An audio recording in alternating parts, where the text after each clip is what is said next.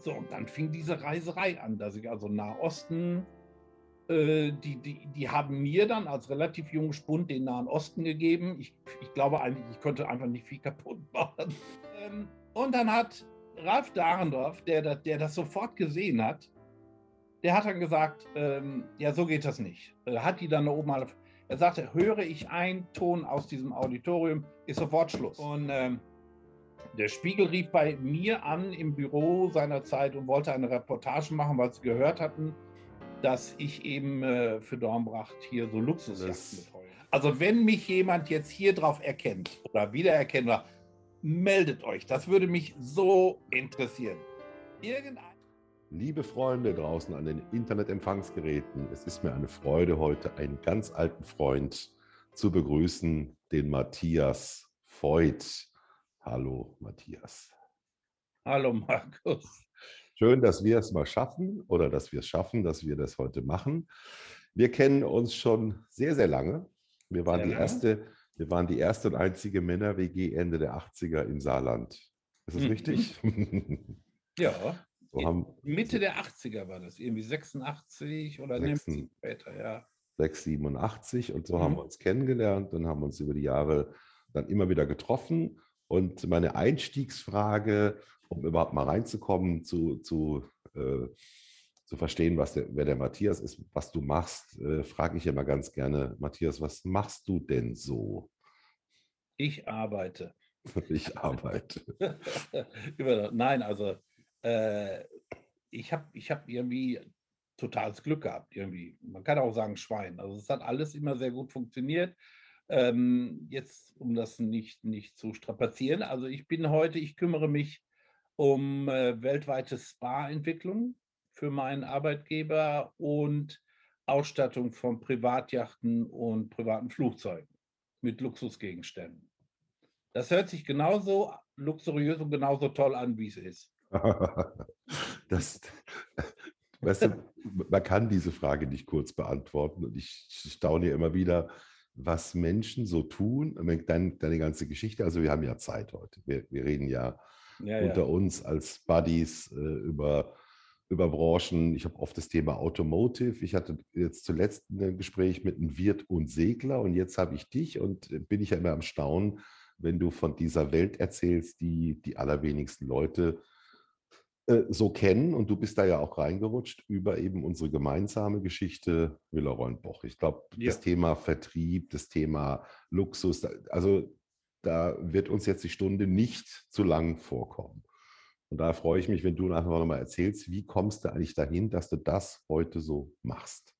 Also seltsamerweise, wenn ich jetzt so zurückgucke, wo wir uns kennenlernten, ich habe ja seinerzeit während des Studiums noch so einen richtigen Trainee gemacht. Damals gab es den sogenannten Trainee für Führungskräfte-Nachwuchs. Sowas gab es mal. Mhm. Und seltsamerweise da wurde ich sofort als Trainee für weite Auslandsreisen und, und Schickimicki so ein bisschen positioniert. Ich weiß nicht, ob du das Bild gemacht hast von mir, es existiert ein, ähm, ein Foto von mir als Trainee in einem gruseligen rosanen Jackett, Flughafen Luxemburg unter dem Schild irgendwie Check-in oder so. Das wurde rosa, auch seinerzeit gemacht. Also rosa hätte ich gesagt, zieh dir was anderes an. Aber nee, sonst alt, könnte es sein. Alt-rosa, na, das war mal Hit. Das war ja, natürlich, ja. Ich weiß, also, ne? Und das ging von vornherein irgendwie so los. Ich habe da gar nicht groß was äh, machen müssen. Ne? Wie ja. ich, über ja. mein Studium, ich habe ja, also Schwerpunkt war ja bei mir internationale Beziehungen und Fremdsprachen und ähm, da kam das irgendwie, wenn ich, wenn ich so zurückblicke, weiß man natürlich nie, wie das alles so passiert ist. Aber es ist passiert und äh, das ist, äh, äh, ohne mein großes Zutun, ist das so ein linearer Werdegang so ein bisschen gewesen, so von den verschiedenen äh, Ländern, um die ich mich kümmern durfte, so Nahost und Fernost und dann kam Ozeanien und so, bis ich dann abgeworben wurde zu einem, von einem, der mir gesagt hat, hier, ich suche einen, der für mich bitte das Luxusgeschäft aufbaut. Mhm. Und du hattest aber damals schon, das weiß ich ja auch noch, äh, du bist ja heute immer noch für mich der Joker. Ich habe einen Freund, den Volker, den würde ich anrufen bei der 500.000 Euro Frage. Und bei der Millionenfrage wärst du das, weil ich weiß noch, was du zum Thema Aeronautik, wir haben viel Flugzeug, also wir reden von den 80ern, ne? Ja. Äh, vielleicht nochmal da nochmal die Geschichte, dass, dass ich heute noch sagen kann, Mensch, der Matthias ist einer der absolut klügsten, gebildetsten, allgemeinwissenden äh, Koryphäen, die ich kenne, weil jetzt, jetzt komme ich ja auch zu dem, du hast dich ja bei dem Thema Reisen, du hast dich damals ja eben, ich sage mal vorsichtig, auch nicht gewehrt, du fandest es ja total geil. Nein, und, und seltsamerweise haben mir alle prophezeit, ich bin, bin ja immer dieser Flugzeugverrückte geworden, der ja auch Pilot werden wollte. Ich wollte ja Pilot werden, ich wollte nie studieren, ich wollte das nur machen. Ähm, ich, ich weiß nicht, ob ich ein guter Pilot geworden wäre. Das, äh, aber ich wollte ja nie was anderes machen. Ich wollte das und dann haben mir alle propheziert, äh, prophezeit, in ein paar Jahren ist dir das total leid. Und heute noch, ich fliege heute so gern wie früher. Mhm. Ich, mit dem ganzen Nervenden, was heute so, also du und ich kennen noch Zeiten, wo man an einen Flughafen gehen konnte, einchecken konnte und dann ging man mit ein paar Fragen zu einem Flugzeug hin. Mhm. Vor 9-11 ging das ja mal ganz anders, als wir es heute kennen. Ähm, und ich fliege heute genauso gern wie früher. Mhm. Ja gut, äh, vor 9-11, ich kenne auch noch die Phase, äh, das ging los, als es losging mit, oder es war die Zeit, als die, die ZIP-Drives aufkamen, weißt du, diese ja. blauen Dinger. Ja. Da sind wir oft damals zu der Zeit, Eventzeit, viel geflogen. Und das Interessante war, der Check-in war schon immer ganz ähnlich. Du erinnerst dich noch, früher musste man die Laptops noch aufklappen und in Startsequenz. So, die Frage ist ja, warum machen wir das heute nicht mehr? Ja. Weil einfach keine Zeit dafür da ist. Mhm. Ja, aber also, noch, ne, das, wie leer früher mal Flugzeuge waren, mhm. wie, wie, wenig Leute früher mal geflogen sind. Und, und wie teuer das war. Also das 90er. kostet echtes Geld früher und du hast nie Familien gesehen. Und äh, wenn du bei so einem Gruselflug von Ryanair oder so gewesen bist oder EasyJet, mhm. äh, da siehst du, wie, wie so ein, äh, ne? Mhm. Das war einfach früher gar nicht machbar. Und das war auch mal was Elitäres. Natürlich, weil, weil die 90er, da kostete ein Businessflug in, in Europa immer zwischen 1800 und 2500 D-Mark. Und dann Genf war noch teurer, kleine Flughafen Lausanne und so ja. weiter. Äh, das war damals eben äh, anders. Und wie gesagt, da kommst du an den Flughafen mit einem neuen Gerät. Und die Leute haben damals noch echt geguckt, was du da hast, also über den Scannern. Und mhm. ich habe die ersten drei Mal mit diesem ZIP-Laufwerk beim Fliegen immer die Frage gestellt bekommen, was ist das? Ja. So, man muss es den Leuten erklären und die, und ich behaupte immer, die Jungs am Flughafen, die konnten immer die neuesten Produkttrends, weil die die irgendwann direkt auf dem Band hatten. Witzig. Aber, aber ob du ein guter Pilot geworden wärst, äh, die Frage kann man relativ einfach beantworten. Weißt du, woran man einen guten Piloten erkennt? Nee. Das ist relativ einfach. Die Zahl von Start und Landung sollte identisch sein. Ah, das, das muss jetzt sacken an alle, die jetzt zuhören. Eins, zwei, drei. Jetzt muss es geklappt haben. das ist ein guter Pilot. Wie viele Starts haben sie? 174, für Landung 173. Da musste mit ja. dem musste da mal reden. Ja, nein, ich habe über, über die Jahre dann, äh, ich, ich, ich finde es heute noch schrecklich, wenn dann heute irgendwie sagt, das sind Busfahrer der Lüfte oder so. Auch du musst mal darauf achten, äh, so ich als Vielflieger, Mhm. Äh, wenn du dann so deine Vielflieger neben dir sitzen hast, die für anderer Leute Geld auf teuren Sitzen äh, hocken, dieses Abfällige, je, je, du siehst sofort, die Leute qualifizieren sich sofort darüber, wie sie zum Beispiel Flugbegleiter ansprechen. Mhm. Leute, die dann zwar im, im, im, guten Anzug kommen, italienisch, aber die dann so wie Saftschubse titulieren oder so, da siehst mhm. du sofort, die gehören eigentlich nicht in die Klasse, in der sie sich gerade befinden ich habe mich da heute noch immer noch gegen gewehrt. Also, dass sie sagen, ja, es ist ja heute fliegt ja alles elektronisch und dass eben diese Flugbegleiter, ich, ich habe mal einem so im Zorn wirklich dann gesagt, wenn wir abschmieren und haben dann hier eine, Bruchhand, eine Bruchlandung hingelegt, dann hucken sie wimmernd und heulen in ihrem Sitz und diese sogenannte Saftschubse schafft es, in 90 Sekunden auch sie aus diesem Sitz raus auf so eine Rutsche zu bekommen. Mhm da bin ich da manchmal so ein bisschen. Also ich habe da immer noch die größte Ehrfurcht und ich, ich, wenn mir heute einer anbieten würde und sagt, wir wollen gerne alte Senioren und unge, wollen wir gerne zu Piloten ausbilden, da würde ich heute noch. Ne? wir, heute noch mal. Wir, wir sind mal von New York zurück, ich glaube, das war United, und die haben tatsächlich gefühlt Doris Day als Stewardess gehabt.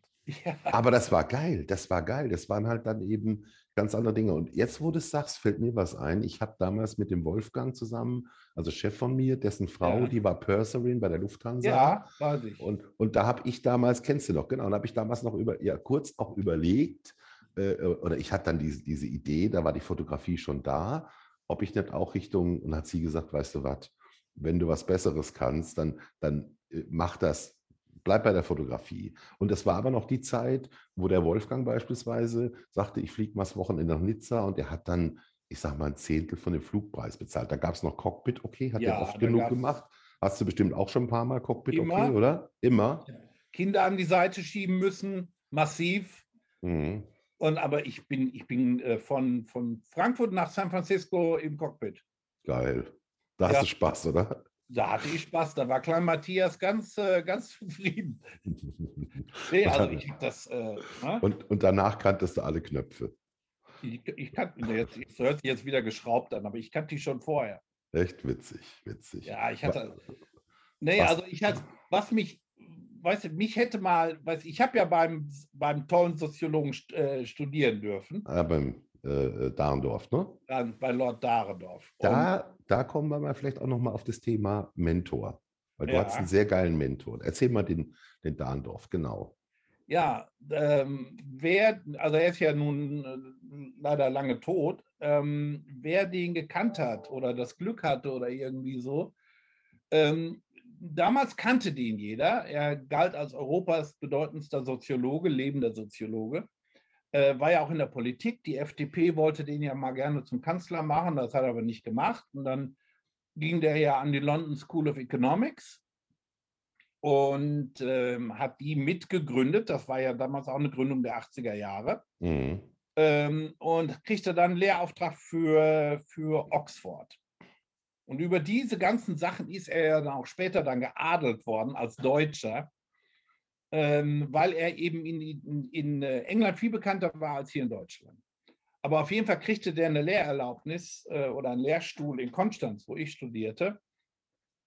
Und da konntest du dann nur, was, mein, mein Papa selig, der flippte total aus. Also der Dahrendorf, der Dahrendorf. Und damals, äh, und ich hätte nie im Leben gedacht, dass der mich akzeptiert. Mhm. Diplom, wie nennt man, Diplomant oder so. Mhm. Diplomant. Und äh, das hat er gemacht. Und dann siehst du diesen Menschen, den du nur so aus Publikationen kennst, so weit weg und so. Dann steht er auf einmal vor dir und du, du, ver, du versäufst dann erstmal in Ehrfurcht und, und weißt überhaupt nicht so, äh, ja, und was sich dann rausstellte, das war erstmal, das war der klügste Mensch, den ich je getroffen habe. Mhm. Ich habe nie wieder eingetroffen. Der hätte drei Stunden lang aus dem Hut über Fakten referiert Soziologie war ja sowieso, da kannte der alles. Der kannte alles. Also der war so weit weg von uns Sterblichen, so, mhm. dass ich zum Beispiel rausstellte, als ich bei dem Diplom hatte und, und, und äh, die, die, die Prüfung hatte, die mündliche, die im Audimax stattfand, äh, da ich, du weißt, du bist ja dann sowieso, also ich war total nervös, dann galt in Konstanz die Regel, wenn du äh, dir mal so andere äh, Prüfungen mal vorher anhören möchtest als Zuschauer, musst du später auch erlauben, dass andere Leute bei dir sitzen. Und ich bin nie in so eine Prüfung gegangen, nur dass ich allen sagen könnte, bleib ja weg. Mhm. Bleib ja weg. Und ich komme dann natürlich aufgelöst, schwitzend, wahrscheinlich riechend, in den Audimax und da sitzen 200 Leute. Und da bin ich total hm, ich weiß es jetzt, also sie ist jetzt auch schon wieder 40 Jahre her oder 30. Ähm, und dann hat Ralf Dahrendorf, der, der das sofort gesehen hat, der hat dann gesagt, ähm, ja, so geht das nicht. Er hat die dann oben mal, er sagte, höre ich einen Ton aus diesem Auditorium, ist sofort Schluss. Werde ich das sofort beenden, dann gehen sie alle raus. Mhm. Wollten die anderen anfangen und dann sagte er, na, Herr Voigt ist noch nicht so weit. Herr Voigt, wollen Sie erstmal Tasse Kaffee haben? Das werde ich nie vergessen. Das ist so ein, so ein, so ein Gott wie der. Und ich, ich weiß auch nicht mehr, ob ich Ja gesagt habe. Auf jeden Fall war das einmalig. Der hat also alle äh, seine Kollegen, die mir vielleicht mal eine, eine, eine Fangfrage stellen wollen, das hat er abgewürgt. Der mhm. war so weit weg von, von irgendwie so sich profilieren als harter Professor oder so. Das Interesse hatte der nicht. Mhm.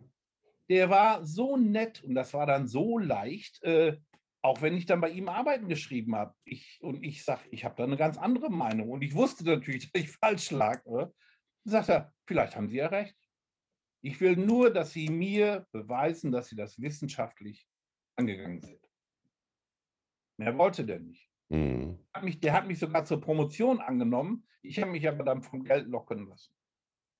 Bei Wilhelm Sonst, sonst wäre dein, dein Weg nochmal anders gelaufen. Sonst hätte ich bei dem promoviert. Mhm. Ja. Mhm. Das irgendwie, irgendwie kam es alles. Es kam alles zu mir. Aber, aber äh, jetzt nochmal zurück zu, dem, zu der Aussage, ich habe mich vom Geld locken lassen. Das ist mhm. ja der mhm. eine Teil, aber das ist ja auch der Teil, dann auch mal in die Anwendung zu kommen, auch mal rauszukommen, oder? Also war es wirklich ja. nur das Geld bei Villa Reunboch oder war es mehr? Weil äh, ja.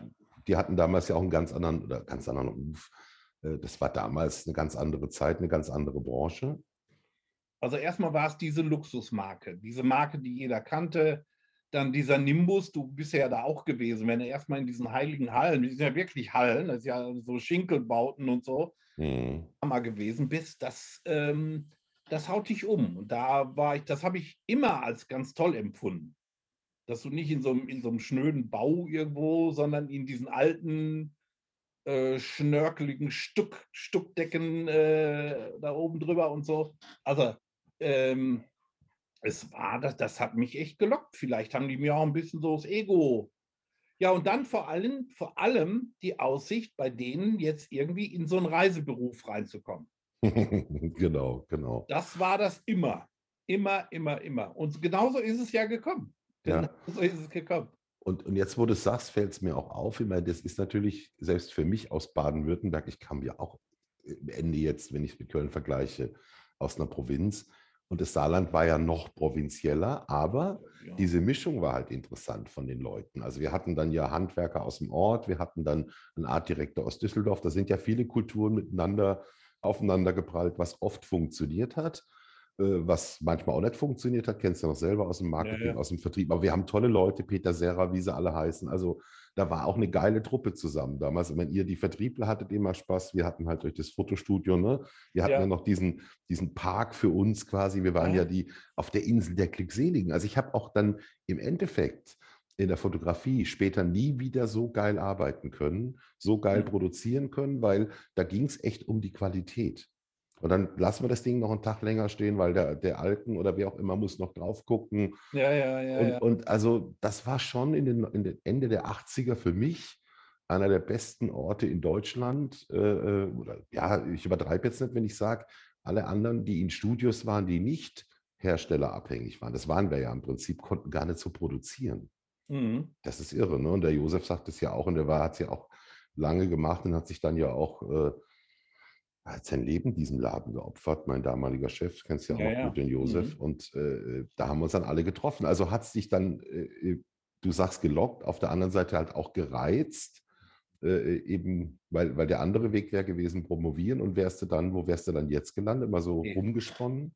Weiß der liebe Himmel. Also ob ich, ob ich an der Uni geblieben wäre oder so, weißt du, so diese Hypotheken, äh, die du dir dann so auflädst, wenn dann einer sagt, ja, wenn du bei, bei Daranov promoviert hast, kannst du danach dich nicht einfach so in irgendeine Wirtschaft setzen. Da wird auch erwartet, mhm. dass du großes machst. Aber so ein Harry Potter war ich halt nicht.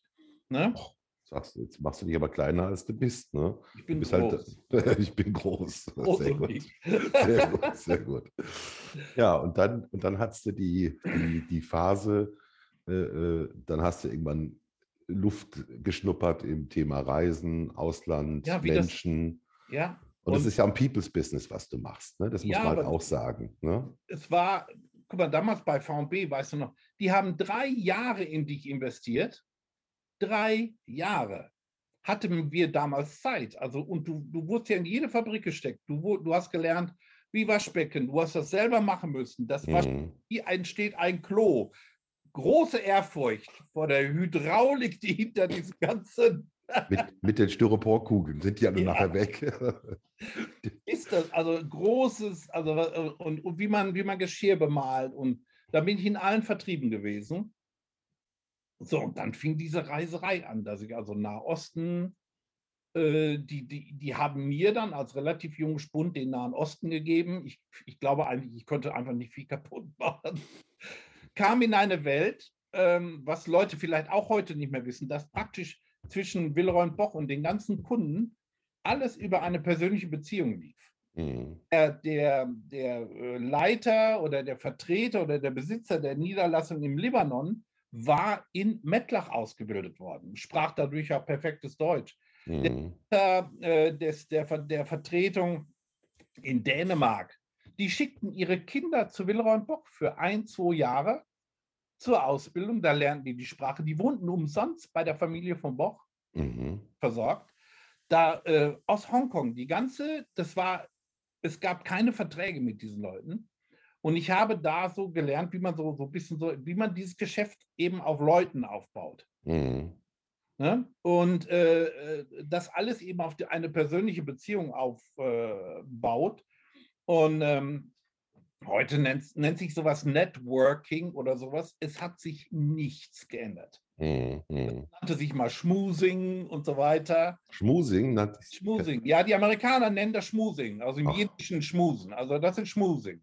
Aha. Schmusing kann negativ sein, wenn du einen bestichst, das ist auch Schmusing. Mhm, mh. Aber Schmusing, wie wir Schmusen sagen, das, ist, äh, das gibt es. Und ähm, Schmusing ist heute Networking. Also, aber wie du es nennst, Mhm. Hm, und äh, das lernen eben äh, so die, die Generation jetzt nach mir, die lernen das erst im zweiten Schritt. Aber, aber äh, ich meine, das ist ja heute noch People's Business, oder? Ich meine, du hast ja, dann ja ich immer. Mache, ist, ich mache hundertprozentiges People's Business. Mhm. Ich mache nichts anderes. Da gibt es keinen Vertrag. Nur unterschreibe ich heute zum Beispiel zu jedem Pro, äh, Projekt so eine Verschwiegenheitserklärung. Wir sind heute so weit, also sowas gab es früher nicht, aber ich darf heute die Details zu den Projekten, über die ich rede, nicht, nicht nennen. Hm, da gibt es ja die, die alte. ist oder so. Da gibt es ja die alte Geschichte aus dem Spiegel vor zehn Jahren, ne? Da war das, da war der Spiegel, der uns alle so ein bisschen reingeritten hat. Hm. Also das Nachrichten, muss man sagen, das Nachrichtenmagazin, der Spiegel. Magst du mal kurz erzählen, weil das ist ja auch eine. eine ja, der eine, Spiegel eine, ist ja, war ja immer so das linke Sprachorgan. Also damals, wir haben ja Spiegel viel stärker erlebt als heute. Mhm. Wir stammen ja aus einer eher linksgerichteten Zeit.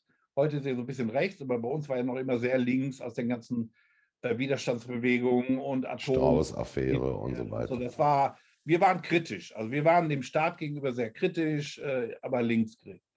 Und ähm, der Spiegel rief bei mir an im Büro seinerzeit und wollte eine Reportage machen, weil sie gehört hatten, dass ich eben äh, für Dornbracht hier so Luxusjachten betreue, wie das Ganze denn so geht. Und ich habe ihm damals aus Witz gesagt, Sie wissen, dass Sie beim Klassenfeind anrufen. ne? Sie wissen, dass ich hier mit den reichen Menschen dort arbeite. Und er sagte, nein, nein, darum geht es überhaupt nicht. Es geht darum, wie geht sowas und eben ein Mittelständler, der diese Luxussachen herstellt. Was sich hinterher herausstellte, ist, der hat mit allen interner mit allen Internen der, der deutschen Yachtenszene geredet.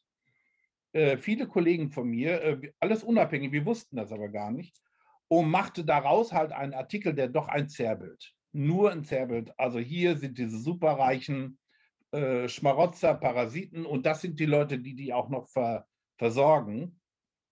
Und äh, es kam dann raus, äh, dass ich behauptet hätte, wir bauen Duschen, aus denen Champagner kommt.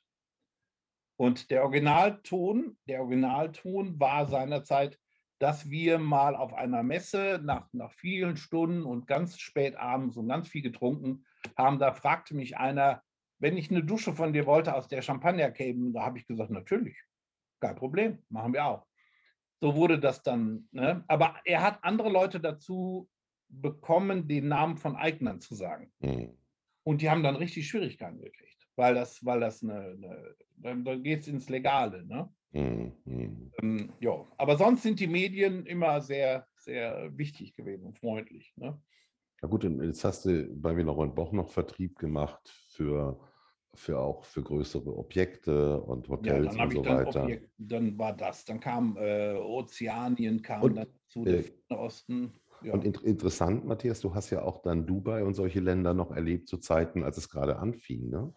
Dubai, wie, wie, wie jemand heute, wenn man heute so eine Reisesendung guckt, all dieses Dubai existierte im Jahr 84 nicht. Ich habe ja mein Studium finanziert, weißt du vielleicht noch, indem ich diese Gemüsehobel verkauft habe. Gemüsehobel? Ja, ich habe mein ganzes Studium damit finanziert. Ich habe, ich bin äh, auch über die Uni. An der Uni war, war so, so ein, wie sagt ihr, so Schwaben, so, so ein ähm, Schwäble, ne, so ein, so ein Cleverle, so ein Cleverle. Cleverle, Schlaule, Schlaule. Schlaule, so. Cleverle, so. ja. Der kam an die Uni, der wohnte nämlich am Bodensee und suchte sich Leute aus, die für ihn auf Messen Demonstrationen machten. Ja, ja, stimmt jetzt, ja, ja. Du hast. Und das im Prinzip ist das Gemüsehobel verkaufen oder Fleckentferner, also unaussprechliche Sachen. Ähm, und über den habe ich dann noch mehr Reisen bekommen. Ich bin in 1984, glaube ich, bestimmt 20 Mal in Singapur gewesen. Mhm. Freitagnachmittag von Zürich äh, nach Singapur. Das ging seinerzeit noch überhaupt nicht direkt. Das wissen die heute auch nicht mehr. Früher durftest du nicht über die Sowjetunion fliegen. Mhm. Musstest über Dubai Zwischenlandung und dann unten rumfliegen. Ähm, ich bin freitags nachmittags von Zürich äh, nach Singapur geflogen, bin Sonntagabends wieder raufgeflogen. Habe den ganzen Stand fertig gemacht, die Waren importiert und so weiter, Leute angelernt und habe, habe ein ganz Wochenende im Flugzeug verbracht. Rauchend, rauchend. Hast du noch geraucht? Nee, du hast ja nie geraucht. Ich, weißt du? Nee, dich kenne ich, dich ich als jemand, du hast. Äh, 89 habe ich aufgehört zu qualmen. Ja, okay, dann. Das verblasst vielleicht so ein bisschen, aber ich habe, ich habe immer im Flugzeug geraucht.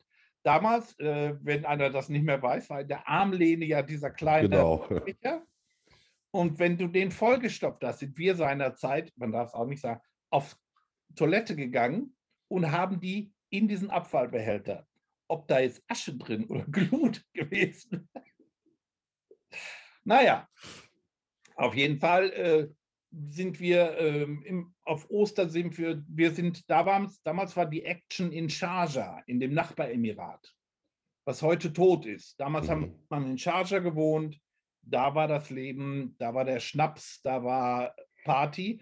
Dubai war ein kleines Nest und das endete direkt an diesem Dubai Creek, an diesem, an diesem Meeresarm, der, der Fjord, der sich ja da reinzieht. Der neue, ja. Mhm. Sheikh Zayed Road und so. Aber es gab die Sheikh Mohammed Bridge nicht, es gab den Tunnel nicht. Es gab nur einen Überweg rüberzukommen. Also ab diesem, ab dem Creek war Wüste. Und sie haben jetzt die Fahrzeit zwischen Dubai und Abu Dhabi war früher mal drei Stunden Wüste. Wirklich nur Wüste. Fuhrst du nur Sand. Die hat sich jetzt auf ähm, knapp zwei Stunden Wüste verkürzt. Diese Menschen haben also eine Stunde Stadt gebaut. Ja, Wahnsinn. Eine Stunde Stadt. Was das ist in, in, in, in Kilometer umgesetzt. Mhm. Alles. Die Sheikh Zayed Road war, war zweispurig jede Richtung. Heute ist es sechs, glaube ich. Und ich habe das dann jedes Mal, wenn ich da hinkam, wirklich dann so erlebt, ach, wieder so ein Ding, wieder so ein Ding. Mhm. Ähm, damals gab es, gab es in Dubai war, war, war nichts. Also man war in Sharjah, da kam dann ein neuer Herrscher hin, der hat ein Alkoholverbot ausgerufen, seitdem ist Sharjah tot. Mhm. Sharjah hatte seinerzeit von Hochtief einen neuen Flughafen bekommen und der war wunderschön. Mhm. Wollte dann nur keiner mehr hin, weil sie gesagt haben, ne, also fürs Zölibat brauche ich nicht nach Sharjah zu fliegen. Jetzt, jetzt, jetzt überlege ich gerade von den 189 Ländern, wie viel hast du denn? 100? 120? Ich, ich weiß nicht. Ich denke immer, mir fehlen noch so viele. Also ich habe es, also ich denke immer, wo ich noch überall hin mir, mir fehlt, was mir am wichtigsten ist, Südamerika. Ich bin nie in Patagonien gewesen. Ich wollte immer in Patagonien, Ushuaia und, und, und, und äh, diese Sachen, sowas fehlt mir. Mhm. Das fehlt mir. Aber wir haben ganz schnell, ähm, äh, mein Lieblingsland ist seit 20 Jahren Kanada. Mhm.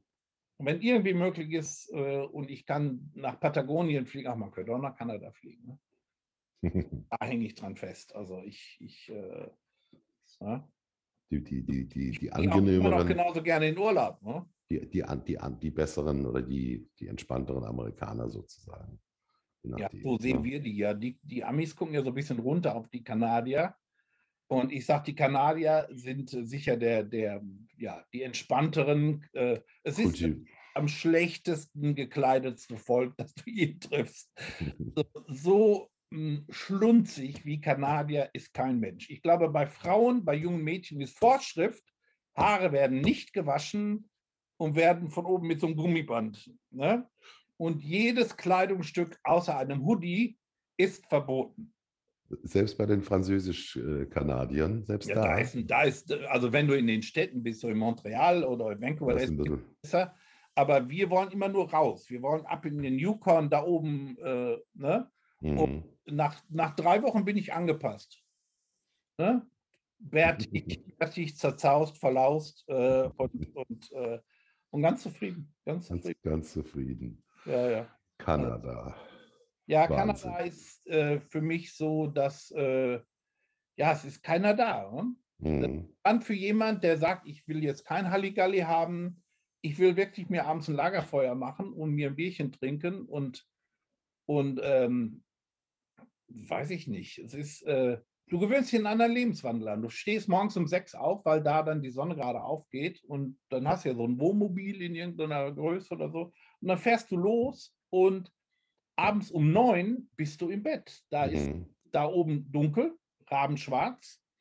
Äh, du, du rückst dann extrem ins Beuteschema von allem, was so um dich rum. Ne? also du gehst abends sowieso nicht raus und ähm, äh, dann kannst du einfach noch ein Feuer anmachen oder noch Licht anmachen oder du legst dich wirklich ins Bett. Mhm. Fernsehen gibt es da oben nicht, ne? wo wir sind. Es gibt ja. auch Handyempfang. Du, Fernsehen im Urlaub, das, das ist tatsächlich was, was es aus den 90ern noch faszinierend war, dass es in anderen Ländern mehr Kanäle gab und dann, keine Ahnung, aber Fernsehen und, und Urlaub, das ist ja ne, Camper mit, mit Fernsehen, was brauche ich einen Fernseher? Ich brauche also, auch keinen Film im Urlaub, also ich brauche ja, ne, aber, aber interessanterweise, äh, äh ich habe ja, ich war weder in Kanada noch war ich in Neuseeland. Das ist ja mein großer Traum. Schön. Wo ja alle sagen, das ist eigentlich auch so eine, äh, auch von den Leuten her unfassbar genial. Ja. Ne? Und, und das wäre so mein Traum, wenn es jetzt so verdammt weit weg wäre. Ne? Das ist also, du musst, also ich habe es, ja, ich durfte Gott sei Dank beruflich immer, darf ich immer wieder dahin. Ähm, die sind auch ganz anders. Die sind echt anders. Also Australien ist schon anders, mhm. äh, weil du dich ja gerade wie ich, ich fliege immer so Perlenschnüre ab. Ne? Ich, ich fange irgendwo an, so Richtung Nahosten und äh, touche mich dann so, dop, dop, dop, dop, dop. dann kommst du ins tiefste Asien, in Anführungsstrichen, Südostasien, bis dann in, also Hongkong, dann unten in Singapur und so und fliegst dann weiter und bist auf einmal wieder in England. Das, mhm. ist, das ist schon das Verrückte, dass ich also am Ende Asiens, es wird immer asiatischer, du bist dann also Richtung Papua, mhm. Guinea, sehr asiatisch und auf einmal bist du in, in Merry Old England. Und wenn du dann so Städte hast, so wie Melbourne oder so, die sind richtig englisch, richtig englisch, also mhm. Häuser und, und all sowas.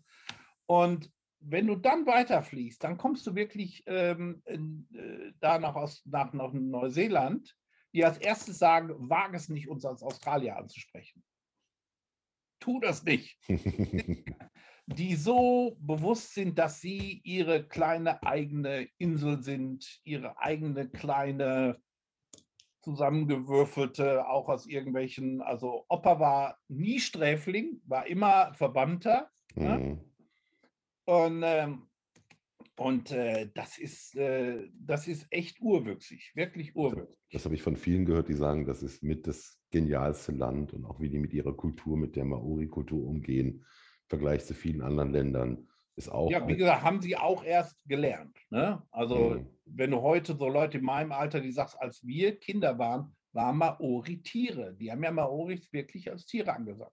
Also, es war ja auch nicht, dass sie gut mit denen umgehen, aber haben es dann so rumdrehen können, viel besser als die Amerikaner mit ihren First Nations, dass heute Maori eine anerkannte Sprache ist. Mhm. Äh, dann weißt du, dass so, dass so diese ganzen, äh, dass das Maori jetzt wirklich so, okay, darauf basiert alles, was hier war. Ähm, das ist schon, schon, ja, die hatten den, den ersten Maori-Opern, die erste Maori-Opernsängerin, mhm. ne? Kiri Tekanawa. Dann, weißt du noch, damals gab es dieses Lied, Oh Baby, wie hieß die noch, diese Gruppe? OM, OMG oder so? Uh, OMG. It's making me crazy, weißt du noch? Ah ja, die, ja, ja. Äh, äh, ja, ja, ich überlege ja, ja. gerade, müsste ich jetzt, äh, ja, ja. War das, das, war, das war dann Maori, also das Ach, haben die schon echt? gut hingekriegt. Ja, ja. Ja, und, und das haben die innerhalb von 50 Jahren geschafft. Ja. Wie, also das ist ja interessant, weil das war mir so nicht klar, weil ein Freund von mir, der war halt da und der hat eine Weltreise gemacht, der hat so wie du jetzt das beschrieben hast, so das asiatische und dachte dann so, okay, Zwischenstopp Australien, Neuseeland, dann rüber ja. nach Fidschis und, und dann gehen wir nach Amerika, dann haben wir es durch, 99. Und dann war der in Australien, so, äh, in Neuseeland so geflasht von den Leuten und von den Maoris und hat sich dann da so, äh, der war vorher schon äh, offen für vieles, aber da hat er gesagt, was ich da erlebt habe, gerade mit den Maoris und was die mir so an an Sachen gegeben haben, wo der sagte, ey, und seitdem ist er halt ein totaler Fan von, von dieser ja. Haltung, von dieser Art. Aber das in 40, 50 Jahren zu schaffen, ja, und es wirklich zu ist, schaffen, ich meine, ich meine, das ist doch wirklich, ich meine, das ist ja der andere Teil, den, den du ja hast, ne? dass du sagst, okay, ich bin früh losgezogen, sagst du äh, Freitagmittags nach, nach, äh, nach Singapur. 13 Stunden oder was ist Singapur? 13, Und natürlich Stunden. Holzklasse, bitteschön. Ja, ja, ja, ist ja, ne? also diese, diese, ich bin ja viel on the road immer gewesen und das, was ich im Auto war, warst du mal drei im Flieger mhm. äh, und, und hast natürlich jetzt diese, diese, diesen Wandel der letzten 30, 40 Jahren, eben auch mit dem Thema Fliegen, mit dem Thema äh, Kultur, wie, wie Leute. Also, was ich noch sagen muss, dieses Trainee-Thema kenne ich ja noch von anderen äh, Herstellern. Ja. Von, das gibt es ja, gibt's ja heute noch, es gibt immer weniger, aber das ist ja nicht genau das, was wichtig ist, die Leute nicht nur in die Führung zu bringen, sondern eben auch in, in, in, so, in so ein komplettes Ding, dass die den ganzen Laden kennen und wenn sie über ein Produkt sprechen oder über eine ja, Dienstleistung ja. sprechen, auch wissen, wie es funktioniert eigentlich. Ne? Aber nochmal, die, diese, diese 40 Jahre durch die Welt und du wirst nicht müde. Ne? Du, du hast ja immer noch Bock, in den Flieger zu gehen. Immer. Du kannst auch entspannen im Flieger, wahrscheinlich komplett. Also äh, zum einen, also vor 30 Jahren war Holzklasse, die sogenannte Holzklasse, Economy. Du warst damals nicht irgendwie ein Mensch, ne? Äh, damals gab es auch in Economy noch ordentliches Essen. Mhm. Beispiel. Da gab es noch sowas wie Service, der ja heute bei den Amerikanern auf Null gefahren ist. Ähm, dann as long as you not pay. Mal ne? diese Super Airline, Singapore Airlines, die alle europäischen einfach vom Kopf stieß und, und die alle weggefegt hat. Auf einmal war da eine du und ich wissen vielleicht noch, dass kein Mensch wusste, wo Singapur ist. Ja, und, ja. Ja, Singapur, klar, fliegen wir hin. Ähm, die tauchten ja auch auf dem Nichts auf. Auf einmal war Singapur da und hatten diese Super Airline. Damals gab es ja diese, es gab nur so ein paar etablierte. Äh, Lufthansa, äh, Air France. Äh, Air, jedes Land, da gab es Air France, Lufthansa, Alitalia und dann die BOAG, was British Airways, von damals noch BOAG, mhm. hatte sich das. Ne? Du konntest auch nicht jederzeit fliegen. Du, wenn du einmal in Japan warst, musstest du wirklich vier Tage warten, bis irgendein Mensch wieder zurückflog. Mhm. Ja, das, das gab einfach nicht. Du konntest jetzt nicht. Online war noch nicht erfunden. Ja, online war nicht erfunden. Kreditkarten waren. Du hattest Reisechecks. Stimmt, Traveler, ja. Reisechecks hattest du. Und du hast die, die Flüge auch gebucht über, wir haben es über Lufthansa Reisebüro. Ja. Die haben dir das dann persönlich das Ticket und gegeben. Und dann kriegtest du so richtig Ticket so. Genau. Ne? Ja. Und äh, ich habe das jetzt gesehen und äh, ja, also klar, wenn jetzt mal, wenn du älter wirst und vielleicht auch mal mehr Geld oder von der Position, dass du auch andere Klassen fliegen darfst. Ne? Dass du, dass du also dann Business Class fliegen darfst und äh, und äh, mich würde das so reizen, das soziologisch mal zu untersuchen, das Verhalten dieser Leute im Flugzeug. Mhm. Man hätte, ja. man hätte, theoretisch, man hätte Flugbegleiter werden sollen und dann promovieren. Psychologie. Also, stell mal vor, ein Flugbegleiter mit einem Doktor davor. Das ist ein Gedankenspiel. Und dann sieht dich dann dieses, dieses, diese, dieses, die Leute, die dich eigentlich, eigentlich wollen sie dich jetzt so als Saftschubse, aber auf einmal hat er da diesen Doktor. Dann mal zu gucken, dass, wie die Reaktion auf, auf so einen Menschen wäre. Ja, du, das, das, das, würde mich mal interessieren. Matthias, das ist wie der Taxifahrer, der einen Doktorgrad hat, weißt du? Ja. Ich meine, das ist tatsächlich so. Ich glaube, das hat sich gewandelt, dass man den Leuten anders begegnet äh, äh oder dass, dass, dass unsere Generation das schon anders gemacht hat wie die Generation davor. Also ich kenne auch ja. noch diese 90er-Generation, für die war jeder, der nicht irgendwie mit uns in der geilsten Branche der Welt war, einfach ein Idiot. Oder ja, ja und ja, das, das fand ich immer so, wo ich dachte, hey, ohne diese Leute wird hier nichts funktionieren, der Feuerwehrmann. Und ich fand das immer total, gerade, gerade interessant, dass es eben, ne, nehmen wir mal das Beispiel der Karl-Heinz aus der, aus der Werkstatt damals im Fotostudio. Das war ein genialer Typ, der war nur Maler, na und? Also diese ganze, diese ganze Denkart, und das ist ja das, wo du auf der Welt dann auch, behaupte ich ja, wenig Spaß hast, wenn du dann in dieser Blase bist. Also ich kenne es ja noch aus meiner Eventzeit. Da ging es um eben Genf, zurückfliegen nach mhm. Köln, sagt der Kollege, ja, bitte über Paris wegen den Meilen. Ich sage, spinnst du? Ich will da nicht noch Charles de Gaulle mitnehmen, wenn ich nach Köln will. Das ist ja, das ist ja die gleiche Strecke nochmal. Ja. Also ja, wegen den Statusmeilen. Und ich habe damals dann zwei Jahre auch gesammelt oder gesammelt gekriegt und habe irgendwann gedacht, was mache ich damit? Ich habe nichts damit gemacht, weil ich dachte, und?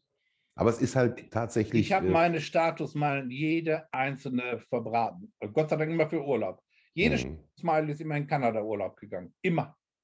Rambam, immer weg. Und äh, ja, weil, ja, aus, aus diesen Gründen. Aber das ist, das hat sich geändert, aber ich entspringe vielleicht noch einer Generation, wo es heißt, mein Kind, wenn es irgendwie geht, soll es auf, auf, äh, auf, aufs Gymnasium. Mhm. Das gab es selbst fürs Gymnasium bei uns, als ich wurdest du ausgesucht, du wurdest ausgewählt. Also musst du, ich weiß nicht, ob man Test machen. Auf jeden Fall durfte nicht jeder da dahin. Da wurdest du schon wieder so ein bisschen anelitär gefixt und dieses Trainee für Führungskräfte, wenn du heute die Bilder siehst, dass wir von LG von Boch persönlich dann betreut wurden, das war natürlich, das hatte den Hintergrund. Mhm. Das war Elitenbildung. Das war Eliten. Damals waren ja, da, damals waren äh, es ging gar nicht, damals wurde nicht die geistige Elite, sondern die wirtschaftliche Elite hat man versucht ranzuziehen. Ja. Natürlich, selbst wenn du es gemerkt hattest, warst du in, als kleiner, piefiger, blöder Teenager oder Twen, was man dann war, warst du dann eben gebauchpinselt. Komm, du fandest das toll. Rückblickend sagst du, mein Gott, was waren wir kleine, elitäre, blöde Snobs. ne? Aber das, das, das, das, äh, das, das schleift irgendwie hinter das Leben schon wieder ab. Hm. Ja, und jetzt, jetzt, äh, jetzt sind wir in einer Phase, wo du jetzt ein Jahr lang nicht oder bist du letztes Jahr geflogen? Einmal. Ich glaube, heute oder morgen vor einem Jahr bin ich einmal geflogen. Saarbrücken, Hamburg und zurück, weil ich da auf einer, auf einer Konferenz geredet habe. Ähm, dann kam, glaube ich, äh, dann ehrlich gesagt, musste ich mich eine Woche danach operieren lassen und fiel sowieso aus. Mhm. Äh, und dann kam Corona. Und seitdem ist Schluss. Also ich bin noch nie so lange in meinem Haus gewesen. Und, und funktioniert jetzt dieses, dieses äh, Smoothing People Business, funktioniert jetzt über Teams. Skype, Zoom? Nein, nein. Also da, da gibt es ja im Moment gerade, Bill Gates hat ja propagiert, äh, wird in Zukunft alles nur noch digital sein und das geht und kein Problem. Und dann kamen sofort wütende Dinger dann zurück und, und Leute. Also die Formel, die, die im Moment so rumfliegt, du kannst existierende Beziehungen über Zoom, über Teams echt pflegen. Aber es heißt, im Jahre 2020 ist nicht ein einziger neuer Kontakt entstanden. Stammt jetzt nicht von mir. Aber wenn mhm. ich wirklich umgucke, ich habe in 2020 keine neuen Kontakte gemacht. Äh, ist, ist eine spannende Frage. Ich war natürlich Anfang des Jahres noch unterwegs und habe daraus ein paar Kontakte und habe dann wiederum von einer anderen Veranstaltung aus dem Juni wieder einen guten Kontakt. Aber das stimmt, wir haben uns persönlich vorher getroffen. Das, das stimmt total. Also, also ich, ich, ja. ich habe mir das auch mal so durch den Kopf gehen lassen. Da kam also von der, ich bin Mitglied in so ein paar, in so ein paar Organisationen, so wie Deutsche Yachten, weil das eben mein Metier ist und ich bin Mitglied bei der NBAA, die National Business Aircraft Association in den USA. Und die haben diese Studie, diese Gegenstudie dann, dann äh, aufgesetzt und haben dann gesagt, wir wollen mal eben sehen, ob das so stimmt, weil die natürlich, klar, Geschäftsfliegerei. Ähm, aber wenn man sich wirklich, wenn man wirklich jetzt mal guckt, was ist, was ist passiert so letztes Jahr und so weiter, ähm, es war, war gar kein schlechtes Jahr. Also jetzt rein wirtschaftlich. Meine Firma hatte kein schlechtes Jahr. Ähm, aber wir dürfen uns das nicht auf die Fahnen schreiben. Wir haben bei jetzt bei Corona erlebt, dass eine Ersatzbefriedigung stattfindet. mhm. die ihr Geld eben nicht in, in die, gerade Deutsch, die ihr Geld nicht über Reisen ausgeben können, das Geld nicht auf die Bank bringen wollen, weil du nichts mehr davon bekommst, ähm, suchen nach einer Ersatzbefriedigung. Und das ist dieses sogenannte, ja, dann gönnen wir uns aber mal zumindest ein neues Badezimmer. Mhm. Und dann gönnen wir uns äh, die, die Küche. Miele hatte das beste Jahr seiner Geschichte. Ach, echt? Weißwaren, das ist was ganz typisch Deutsches. Mhm.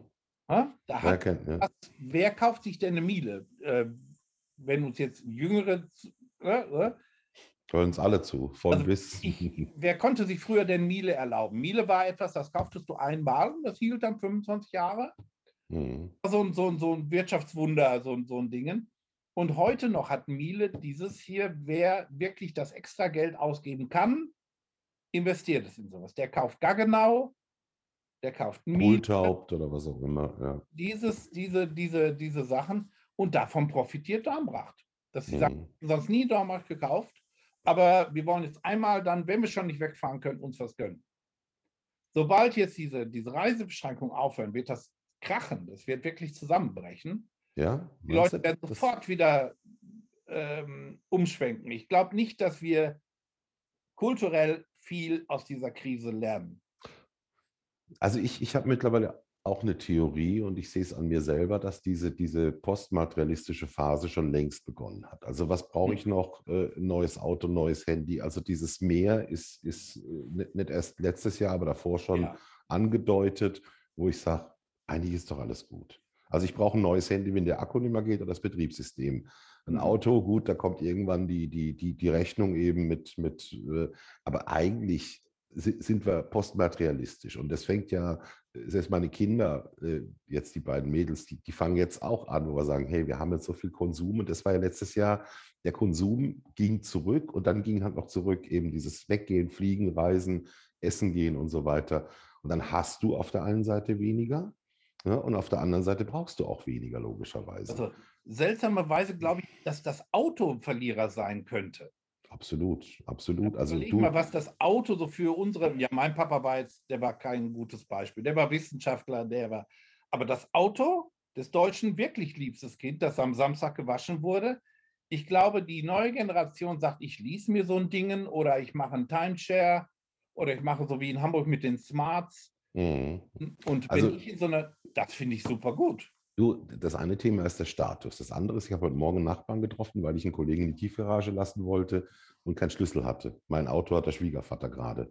Mhm. So, und dann habe ich äh, den gefragt, sagte, du, ich habe kein Auto mehr. Und der ist Vertriebler in der Versicherung. Wahnsinn, der, ne? So, und der sagt, ich brauche seit Januar, also ich habe letztes Jahr auch kaum Reisen gemacht, ich brauche keins, ich gehe zu Cambio. So, und der hat aber vorne eine fette E-Klasse, weißt du, mit Luxus, wo der sagt, du, legst du kein Wert mehr drauf. Und jetzt kommt das, was ich am Wochenende erfahren habe. Für Köln gilt das ab diesem nächsten Jahr.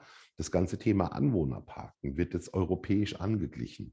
Mhm. Das heißt, es gibt jetzt irgendwann dieses Ding in Wien, in Kopenhagen. Wir haben ja durch, durch neue, neue Besetzung der Stadt Köln mit, mit auch einer Volt-Partei, einer europäischen Idee, wird halt einfach dieses Thema heute ein Anwohnerparkschein 30 Euro, wird sich verzehn, verfünfzehnfachen. Ich habe euch gesagt, wow, ich finde es natürlich schwierig, weil, weil das eine ist, kann man sich leisten? Beziehungsweise die erste Frage ist ja, gibt es eine Alternative? So, mhm. Wien zum Beispiel sagt ja 365 Euro im Jahr, ein Euro am Tag kannst du den Nahverkehr komplett benutzen. Wenn es das in Köln gäbe, fände ich die Alternative, denn das Auto wird sich immer weiter aus der Stadt drängen, weil urbanes Leben und Auto verträgt sich einfach nicht auf der einen ja, Seite. Ja. Und jetzt aber so die, über die Gebühren zu gehen, finde ich halt schwierig, weil es gibt genug Leute, die sind noch auf ein Auto angewiesen durch einen Job und so weiter. Also ich finde das eine ganz schwierige Entscheidung, aber, oder ich, ich finde es nicht sozial an der Stelle. Weil es geht ja nicht darum, ob ich es mir leisten kann, oder, mhm. sondern ob es für alle gut funktioniert. Aber das wird sich immer weiter abkoppeln. Und das Auto war früher eben auch Status. Auf dem Land brauchst du so ein Ding. Da, wo ich herkomme, damals bei Villa Ronboch ohne Auto, hätte ja gar nicht funktioniert. Ne? Und ich bin da immer noch. Du wohnst da immer noch, du brauchst auch ein Auto. Also auf dem Land sehe ich es. Du, meine Mutter hatte, hatte jetzt durch, durch ein Thema plötzlich äh, drei, vier Monate kein Auto fahren können. Und dann wird dir mal klar, dass es in dem Ort, wo sie lebt, mit 3000 Leuten, nur noch einen Metzger gibt. Sobald die einkaufen will, muss die zum Ortsrand und das schaffst du nicht per Fuß. Nee. Mit dem Fahrrad im Winter, mh, hm, Auch nicht wirklich. Also das, das Thema hat sich kom komplett nochmal verändert und das Auto ist tatsächlich ein Modell, was wir jetzt so künftig anders betrachten werden. Und die neuen Generationen, die sind weg vom Auto ja, in, in der Form, dass sie sagen, wenn, ist es Convenience, Bequemlichkeit, aber nicht Freiheit. Ne? Nein, und, und so diese, es, äh, also du siehst ja gerade, dass sich die deutschen Autobauer so schön abhängen lassen, weil die weil die die Potenzautos immer noch bauen. Ne? Also äh, kraftstarrende, brummende, knarrende, also ne? Mhm. Der SUV ist ja das Erfolgsmodell des letzten Jahres immer noch gewesen. Der letzten zehn Jahre, genau. Ja. Was, ähm, aber du hast eben viel mehr Leute, früher hat jeder nur neidisch geguckt. Heute guckt die Hälfte der Bevölkerung bereits, ach du Scheiße, also Vater, musst du das haben? Dieser mhm. Auspuff da unten ist ja eine P-Verlängerung, ne? ich sage es jetzt nicht. Ne? Und äh, äh, das Auto, also wie gesagt, so wie wir am, am Land wohnen, ähm, da kommt dann jetzt so gerade, wir, bei uns gibt es keine Infrastruktur, wo ich hier wohne. Ähm, aber ich kriege jetzt gerade mein erstes Elektroauto. Mhm. Ich kriege dazu gerade jetzt meine Heizung, jetzt, weil, weil jetzt die Anreize da sind. Also meine Ölheizung wird nächste Woche, glaube ich, rausgemacht. Da kommt Pelletheizung rein. Dann kommt Solarthermie aufs Dach und Photovoltaik aufs Dach mit so einem Ladedingen für mein, für mein Auto dann. Mhm. Hm, äh, mein Auto wird viel kleiner werden als das, was ich vorher Ich wollte, ich wollte gerade fragen. Zwei, aber sobald einer von uns in Pension gibt, wird das zweite Auto dann abgeschafft. Mhm. Weil ich eben auch letztes Jahr gesehen habe, also erstmal hat jetzt diese, auch dieses Elektroauto, damit komme ich irgendwie 350 Kilometer weit. Und ansonsten halte ich eben zwischendurch, äh, trinke mir eine Tasse Kaffee, gehe mal einmal für Jungs und äh, lade mir dann in der Zeit vielleicht nochmal 100 Kilometer drauf. Mhm. Jetzt, jetzt, jetzt, jetzt, rate ich mal, ich würde sagen französischer Hersteller. Nee. Äh, deutscher Hersteller? Ja. Opel Corsa. Nee, das ist, oh, jetzt hätte ich beinahe ein Klischee von mir gegeben. Nein, Gib ruhig mal. Mini-Ei von, vom äh, BMW i3. i3, i3. Äh, und jetzt habe ich mein, mein äh, Autolieferant des Vertrauens bei uns aus dem Ort, der hat einen VW ID3, heißt der. Mhm. sagend, also von der Form her alles so, so. Ich hätte gesagt, ein großer Polo. Er, er fand den jetzt rasend schick. Und ich sage mhm. dran, rasend und schick ist mal gar nichts. Aber ähm, ich bin bei Auto, aber wie gesagt, ich würde für ein, für ein Flugzeug viel mehr Geld ausgeben. Ne? Und ich habe es prophezeit, dass wir eher einen funktionierenden elektrischen Nahflugverkehr haben werden als eine komplette Umstellung. Ach was. Das kommt schon im nächsten Jahr mit dem, die Airbus-Trainer zum Beispiel, also äh, für, für Flugzeuge, also für Trainieren, aber auch fürs Militär, da sind die elektrischen Trainer längst da. Und Airbus hat äh, äh, Konzepte, Hybridkonzepte, äh, Wasserstoffkonzepte Ach, und elektrische Konzepte. Das ist viel eher als die, die, in unserem Land mit der Blockadehaltung. Du siehst ja, dass wirklich diese Autoindustrie, die möchten das einfach nicht. Ja gut, gut, das ist halt immer noch, äh, du, das ist die alte Geschichte, welches Land Kuwait ist eine deutschen Hersteller mit, mit war mal 30 Prozent, heute ist jetzt noch 13. Ja. Äh, das ist immer die Frage der Hard- und Software. beim Auto war die Hardware ja nicht unwichtig, aber die Software-Giganten sind die. Deswegen sind Exxon und die ganzen Mineralienkonzerne immer noch bei den Großen mit dabei. So. Also das Thema. Aber interessant, Flugzeug elektrisch habe ich noch nie gehört. Oh, doch, ganz viel. Also es gibt, äh, es gibt verschiedene elektrische Konzepte. Da geht es ja immer auch nur um die Batterie und die Reichweite. Mhm. Und da war es ja Ihren Dornier, ne, vom Bodensee. Mhm. So, äh, jetzt mal eben so, so ein bisschen so, so nonchalant einwerfen, die ich mal kennengelernt habe. Wam! äh, der ist ja um die Welt geflogen mit dem Solar Flyer nonstop. Der, äh, nicht, nicht nonstop, aber der ist einmal rumgeflogen. Moment, aber da reden wir jetzt von. Ja, von, also mit einem Solarflugzeug. Aber wir reden noch nicht, nicht von der Passagierfluggröße von der Doch, Boeing. doch, wir reden von Passagiergröße. Also 150, 200 Leute. Mit dem Regionalflugverkehr 20 Sitzer. Also mhm. diesen regionalen Verkehr äh, Luxemburg, Hamburg und so bedienen. Diese Sachen werden kommen, weil, weil es wirklich ökologisch jetzt, also die Franzosen wollen ja Inlandsflüge komplett das, das, das habe ich gelesen. Alles, was mit zwei Stunden mit dem Flieger, zweieinhalb Stunden dem Zug zu erreichen ist, die haben ein TGE kann man der, drüber nachdenken. Der TGW bringt dich überall hin. Mhm. Äh, und ich fahre heutzutage auch von Saarbrücken nach Paris mit dem Zug. Ja klar, das sind drei, nimmt mal drei Stunden. Ich eins von Saarbrücken und bin 9.45 Uhr am Garde l'Est. Wahnsinn. Im Herzen der Stadt. Also Moment, Moment. Eine Stunde 45? Eine Stunde von Saarbrücken. Nee. Und äh, äh, ach, Nee, stopp, stopp, stopp, stopp, Matthias. Eine Stunde von Saarbrücken. Du fliegst, äh, du fährst. Du fährst. Du fliegst, du fährst 8.01 Uhr von Saarbrücken bis 9.45 Uhr da, weil ich den immer hole, diesen Zug. Aber ein, ein, eine Stunde 45. Eine Stunde 45, ja. Ja, okay, aber das ist sensationell. Das sind, was sind das? 400 Kilometer knapp. Ja, also das Wahnsinn. ist schneller, als ob ich jetzt an den Flughafen fahre, früh in, in checke und dann bin ich irgendwo am ADW äh, Charles de Gaulle da draußen und muss mhm. Stadt und so habe ich direkt äh, Garde l'Est auf die RER und bin direkt, also und du, wenn du den ein bisschen früher buchst, da geht auch deine Deutsche Bahncard, die ich auch habe, äh, mhm. hast du 90 Euro in der ersten Klasse und kriegst morgens sogar noch Frühstück und abends ein Abendessen. Sehr gut. Also geil, super mhm. gut. Ne? Diese Angebote, wenn die da sind, sind sofort weg. Das wird benutzt. Also es ist jetzt keine Blockadehaltung der Leute. Mhm. Ähm, und äh, so, ich glaube, das Ego bei diesen Sachen wird, äh, guck die Amerikaner an, da fährt nur der Bahn oder Straßenbahn oder zum Flughafen, der sich kein Auto erlauben kann. Da ist es noch ein richtiges Klassendenken. Mhm. Amerikaner fahren protzende SUVs. Ja. Das, das sind ja diese riesigen. Ja, ah?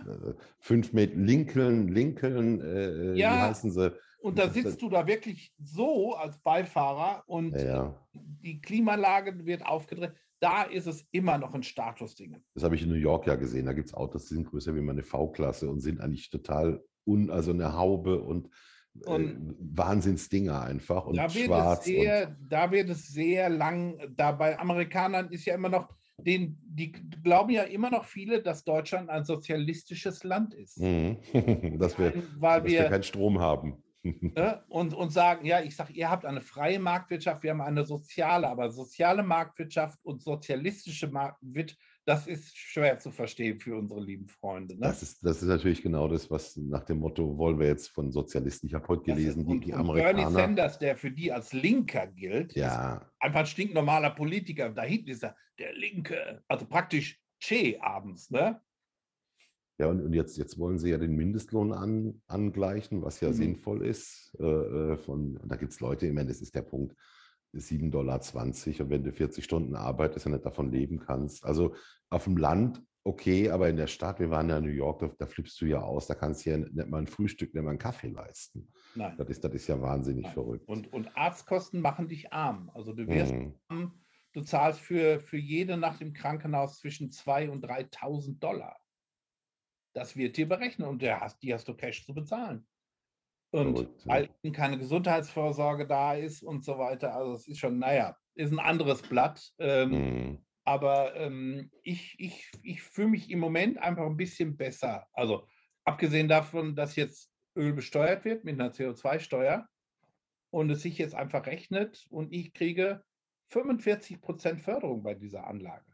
Mhm. Ich kriege 45 Prozent geschenkt. Also äh, besser kannst du das Geld nicht verdienen. Und ähm, dann hast du einen Zwischenspeicher, dann hast du deine Wallbox und dann hast du Und dann habe ich alles und dann, dann ist das, ich, ich habe dann meine Pellets, die werden da einmal im Jahr da reingeblasen irgendwie. Und das ist genauso vollautomatisch. Und dann kann ich so in, in meine Rente, so ich alles so erlebe, will ich jeden einzelnen Cent verblasen für Reisen. Ich will die Welt mit einem Lächeln auf den Lippen, hoffentlich voll gesoffen und, äh, und wenn ich 85 werde, spätestens, dann fange ich das Rauchen wieder an. Echt? Oh ja. Um es zu beschleunigen oder um oh, Spaß nein, zu... Du weißt, du weißt doch, wie, wie, also ich soll man ja keinem sagen, was für ein Genuss es Rauchen ist. Also, ja. also ne? Äußere ich mich jetzt nicht in diesem, diesem Sag es nicht, also ich bin, ich bin nach 30 Jahren Nichtraucher noch immer. Ah ja, stimmt, du hast immer noch dieses, ach, ah, so Mama, ah, zieh mal für mich. Zieh mal für mich, oh, lecker. Ach, Matthias, ja. sehr schön, sehr schön. Ich, Nein, ich aber ob, ich, ob, ob, wir den, den, den, den, den anderen Schwung noch kriegen, zu dem, äh, äh, also du mit deiner, mit deiner Ausbildung beim Dahndorf, mit deinem Thema, mit dem Vertrieb und trotzdem natürlich auch mit einer großen Verantwortung, behaupte ich jetzt mal, für dich und für andere. Ne? Bis dann halt irgendwann, Gott sei Dank, bist du das geworden, nicht ein anderer, in diesem kompletten Luxussegment gelandet, was ja nochmal ja. jetzt, äh, äh, wie lange machst du das jetzt mit den Yachten? 10, 15 Jahre? 16 Jahre. 16 Jahre. Und da natürlich ne, ne, nochmal, und davor kannst du ja schon Welten, die, die fernab von dem sind, was im Saarland, was, mhm. was du bei Villeroy-Boch oder Dornbracht, wie ja, auch ja. immer, mhm. was dir manche Leute ja gar nicht vermitteln kannst. Ne? Und mhm. plötzlich bist du in dieser kompletten Luxuswelt, weil dagegen ist ja nur noch ein Flugzeug äh, ja, und äh, also da, ich, ich habe schon Situationen gehabt, wo mir wirklich, wo ich da gestanden habe, so, nein, also wenn das doch mein Papa doch erlebt hätte, so dieser, ne? Äh, seltsamerweise ist diese Welt gar nicht so klein. Gar nicht so klein. Es gibt immerhin gut äh, 400.000 Leute, die direkt in Deutschland zum Beispiel mit dieser Industrie zu tun haben. Mhm. Gar nicht so klein. Ne? Ähm, ähm, es ist eben, was mich begeistert, es ist die Welt der Qualität. Mhm. Das ist das Schöne. Also es geht, ja klar, mit Ete und Petete und so weiter. Aber du kommst auf so ein Schiff, ähm, wenn es so ein schönes Schiff ist. Äh, viele sind einfach natürlich nur neureich und, und, und, und, und wirst du geflasht und sieht gruselig aus. Also Glanz ist immer noch und Polieren ist immer noch. Also aber du kommst dann eben auf ein Schiff, ein schönes italienisches oder so, äh, wo sich ein, nur Italiener trauen, sich zu sagen, wir machen ein Schiff in Schwarz-Weiß. Mhm. Ja? Schiffe, auch diese Schiffe werden so gebaut, dass nach sechs Jahren, spätestens sieben Jahren, alles rausgeschmissen wird und das Ding verkauft wird. Also mhm. so ein riesiges Luxusdingen nach sechs, sieben Jahren einen Käufer finden können. Und such mal ein Schiff für einen, der sagt, ich äh, will schwarz-weiß haben. Wenn du da aber jetzt so teures Holz drauf hast, das wird eben eine höhere Akzeptanzballon haben. Auch diese Dinger, alle diese riesigen Dinger, die man immer so sieht und ja, und, und, und, warte mal, definier mal kurz die Größe ab 30 Meter oder wo, wo fängt das so für ab, dich an? Also ich, ich, oh, das hört sich jetzt wirklich gut an. Also ich fange so ab 30 Meter ungefähr an. Hm. Ne, das sind dann ab 30 Meter sind Superjachten. Und wenn jetzt einer meint, das ist klein, versuch mal einer, sich einen Blickpunkt gerade zu suchen, 30 Meter. Mhm. Das ist ein richtig schönes Schiff. Das ist zweimal, zweimal ein Schulbus. Mhm. Also 30 Meter ist schon. Ne? Äh, aber dann gibt es die Superjachten, die gehen ungefähr so, so bis, bis ähm, 50, 60 Meter. Dann kommen die Megajachten, die bis 110, 130 Meter gehen. Und da kommen natürlich die Gigajachten heutzutage. Mit dem Heli-Landeplatz, mit was? Nein, was Heli haben die alle. Also da, das, das, das ist, ja, wo ich auch dann, das ist nicht mehr. Aber heute ist eher so das private U-Boot. Ach was. Ja. Darfst, äh, darfst du denn, darfst du denn?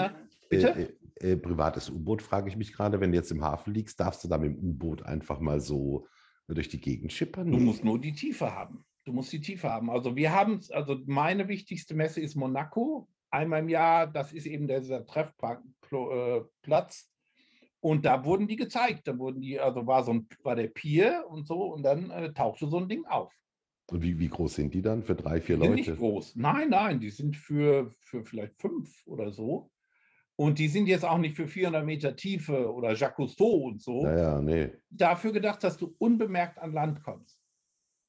Fast alle Schiffe haben heute eine, ein Raketen, also haben Abwehrsysteme. Also Leute wie, wie, wie diese ganzen Oligarchen müssen ja immer damit rechnen, dass vielleicht doch noch einer versucht irgendwie. Ne?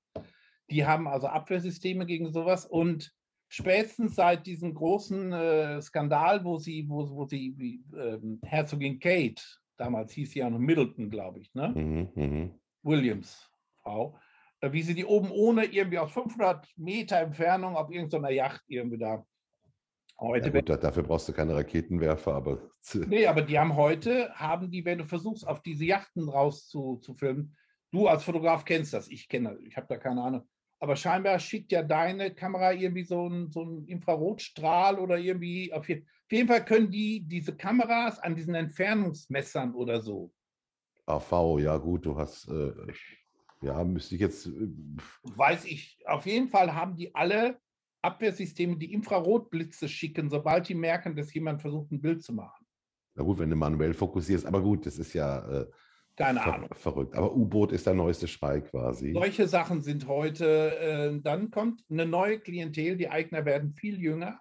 Mhm. Wir hatten sonst eine Eignerschaft, du musst halt wirklich heute, um eine Superjacht zu haben, Milliardär sein. Millionär reicht nicht.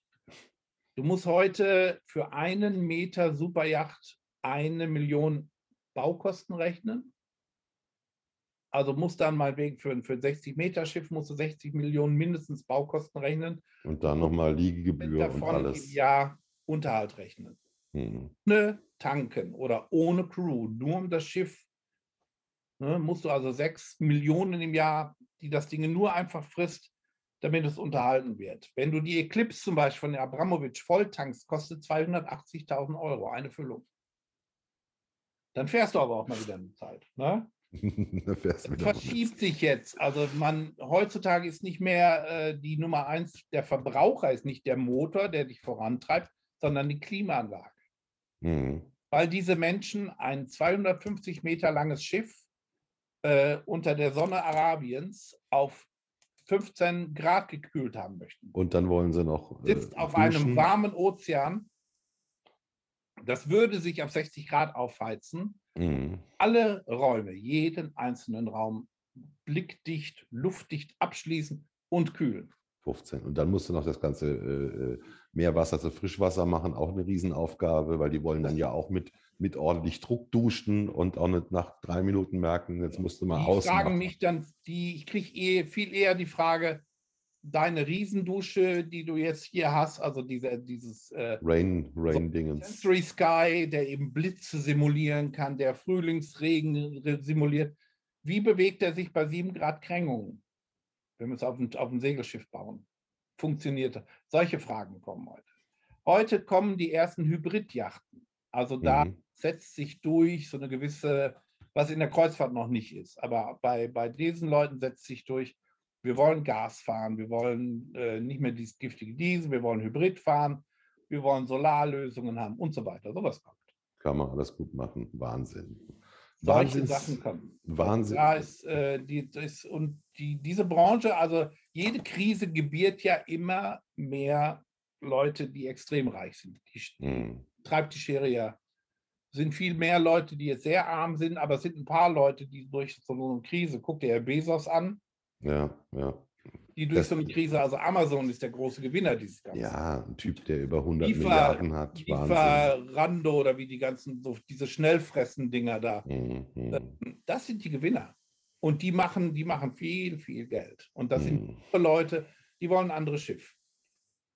Aber du bist dann wahrscheinlich auch immer froh, wenn du wieder zurück nach Besseren kommst, äh, in dein Häuschen und dein, dein normales Leben hast. Mein normales Leben Mausi und die Hunde und gut ist. Alle, die ich mal mitgeholt habe auf so ein Schiff, sind so enttäuscht. Ja?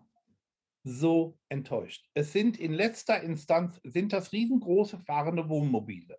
Hm. Du musst jemand sein, der über die familiäre Situation zum Beispiel äh, Bedienstete und, und, und, und sowas gewohnt ist.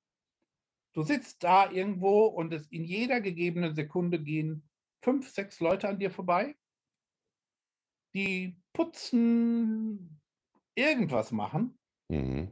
äh, die dir auf dem Flur begegnen. Es gibt Eigner, bei denen müssen diese Leute, sobald der Eigner kommt, den Blick nach unten senken. Mhm.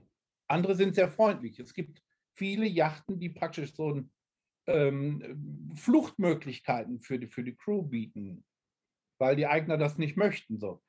Ähm, aber diese Eigner sind gewöhnt, dass selbst wenn die im was weiß ich, die sitzen höhenlos irgendwo hinten am Deck, da laufen da Leute rum, die existieren in dem Moment für die nicht. Wenn, also ich bin das nicht gewöhnt, mich macht das nervös. guten Tag, guten Tag. Höhenlos, guten Tag. Aber eben so aufstehen und eben so und wie geht's? Und, und die, die kennen das nicht. Ja.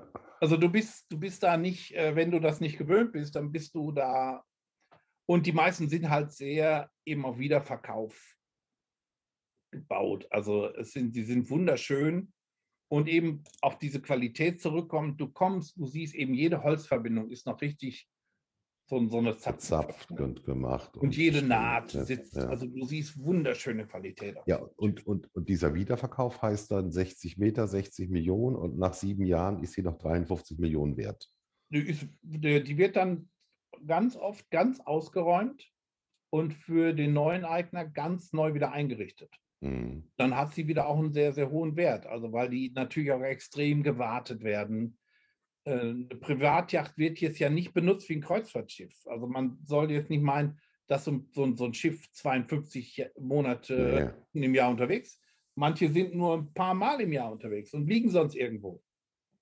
Ja, das ist ja wirklich dieses... In Schuss gehalten werden, also die sind immer picobello gepflegt. Ne? Ich meine, da gab es doch mal in den 90ern dieses The World, kennst du auch noch dieses größte Schiff, wo es dann immer ja. in Monaco, in, in Nizza war und äh, jetzt, mal eben, um, jetzt mal eben, um zu protzen, die ganzen Bäder und Küchen auf dem Schiff habe ich gemacht.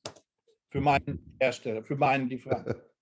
War mein erstes Schiffsprojekt. Echt, The World. Die haben, wir ein, die haben wir einmal live gesehen. Da waren wir mit einer 15-Meter-Bötchen in, in Holland, in Amsterdam, außerhalb, mhm. haben uns da hingelegt und dann kam dieses Ding an.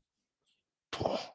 Und, und da, waren, da waren wir so schnell weg. Wahnsinn. Und damals war das, glaube ich, ein Apartment drei Millionen, glaube ich, war am Anfang. Und die hatten aber 200 Stück oder was? Ja, oder und die sind heute viel teurer. Ja, klar. Äh, weil du eben, also dieses, du musst ja das Wohnrecht kaufen, du wohnst ja auf diesem Schiff. Auf der World wird ja gewohnt. Du hast die Adresse dann auch und so weiter, ne? Ja, du hast die Adresse The World, die Post wird dir dann auch dorthin geschickt. Und, und mhm. das, ja, und äh, einige von diesen Küchen, die natürlich nie benutzt werden, du kannst ja da, du kriegst so eine kleine Küche, wie so eine Du Pantry, kannst kochen, ja. da sind aber auch Restaurants, wo du, die meisten machen sich da mal einen Kaffee oder so. Ähm, aber da hast du noch diese typische sehr ältere Klientel, die das eben hier pensioniert sind, die dieses Affengeld haben und dann Geldadel, ja. möchten. Ja? Das gibt es auch noch. Wahnsinn. Äh, und äh, die, die Yachtbranche ist gerade wieder ist sehr gut unterwegs. Auch die private Flugzeugbranche, gerade jetzt, wer es sich erlauben kann, wenn du ein privates Flugzeug hast, wer hält dich ab zu fliegen? Ja. Und äh, es gibt ja jetzt dieses Fly Shame gibt es bei den Privaten nicht, weil das eben keiner kennt. Und Dubai im Moment, wenn du das dir anguckst, Dubai ist voll. Hm. Also alle deutschen CZ nicht-Promis, Influencer, die welchen Tanzshows und Singeshows auftauchen, sind hm. in Dubai, weil Dubai noch viel laxer ist mit allem. Bei denen explodieren die Zahlen jetzt erst. Du, das hatte ich neulich beim Thema, irgendwie Böhmermann hat das, glaube ich, gemacht, die Influencer, die nach, nach Dubai gehen und da so einen auf Freiheit machen und letztendlich ein Paper unterschreiben, wo drauf steht, dass sie sich nie kritisch gegenüber der, der Infrastruktur, dem Staat, was auch immer, gegen den, den Prinzen, dem, dem Irren, der auch so mit seinen Kindern so wahnsinnig toll umgeht, müssen wir ja, ja. vertiefen. Äh, äh, und dann, dann faseln Leute da, sie sind in Dubai und es wäre wahnsinnig schön und und das kenne ich ja auch, dass Leute mir sagen, in Dubai kannst du ja nichts selber machen, keine Tür selber aufmachen. Es geht den Leuten irgendwann ja auf den Sack. Nein, du, was die Leute immer wieder ver vergessen, also wenn die dann sagen, ich, ich sage, ich würde, also ich bin beruflich, hört sich auch gut, sehr oft da gewesen und bin immer noch da. Aber ich sage, du siehst erst in so einer Krise, damals diese Schuldenkrise, die Finanzkrise, dass es eine, eine nicht Sklaven institutionelle Monarchie ist. Da ist ein König, das ist ein bisschen Diktatur. Mhm. Wenn du in Dubai Schulden hast, gehst du in den Knast sofort. Und wenn du gegen ihn was sagst, dann, wenn du Glück hast, schmeißt er dich nur raus. Mhm. Es ist halt ein Monarch und nichts Parlament hinten dran. Und wenn ich dann diese Influencer sehe, die dann da runtergehen, um doch nur wieder ihre aufgepumpten Lippen und alles andere was in irgendeinem so Instagram-Ding, dann finde ich das armselig. Ich finde mhm. die, äh, und dann so uns zu zeigen, dass sie es sich eben erlauben können, ja. äh, da unten dann äh, jetzt dem Sommer da, äh, dem Winter zu entfliehen. Das finde ich. Ja. Und das würde ein Yachteigner zum Beispiel nicht machen. Klar. Der ja. ist auch weg. Da, da wird der Fußball sagen, der ist für mich persönlich völlig uninteressant. Mensch, ich, also. ich, ich, Matthias, ich denke jetzt, ich gucke jetzt mal auf die Uhr, weil wir haben jetzt echt einen sehr, sehr langen Talk gemacht, aber sehr schön. Und wir sind wir könnten ja noch sehr lange, ich glaube, wir, wir quatschen jetzt auch noch ein Ründchen, aber ich denke mal, dass wir jetzt eigentlich viele Themen hatten, nämlich das, das, die Herkunft, deine Geschichte, das Thema Mentor, was zum ersten Mal vorkommt im Darndorf, sensationell. Schon mal großen Dank dafür, dass du das mal erzählt hast, wie das früher oder was, was das für eine Rolle ist, so einen Mentor zu haben und dann auch zu merken, wie so, eine, so ein Mensch dann eben auch ein, oder der Darndorf halt eben auch so ein dahinter immer ein Mensch ist. Das ist, glaube ich, das, was, was, was wir uns. Also, äh, und ehrlich gesagt bin ich heute Mentor. Ich habe zwei Leute, einen sogar, der jetzt mittlerweile sehr äh, in, in seiner Industrie, kann ich jetzt nicht sehr, der das auch schreibt oder so und dass ich sein Mentor gewesen bin. Und äh, er gesagt hat, du hast mir das alles gezeigt, du hast mich überall mit hingenommen, du hast mir das hier und deswegen habe ich jetzt hier diesen Job bekommen, deswegen mache ich hier diese Hundsknete. Und ich sage, ja, gib zurück. Also zwei Leute, die sagen, ich sei ihr Mentor. Ja, das ist aber schön, weil du irgendwann fängt die Rückreise bei uns an und, und wenn man das, was man weiß oder, oder teil, also teilen ist einfach äh, das Richtige. Ja. Wissen, Erfahrung und klar, Erfahrung kann man bedingt nur teilen. Also es ist, das ist ein separater Talk nochmal, glaube ich, das Thema ja. Mentorship. Aber, aber das, was man selber erfahren hat, und so kenne ich es ja auch, dass ich immer geile Chefs hatte, immer gelernt habe und dann klar war, gibt es weiter.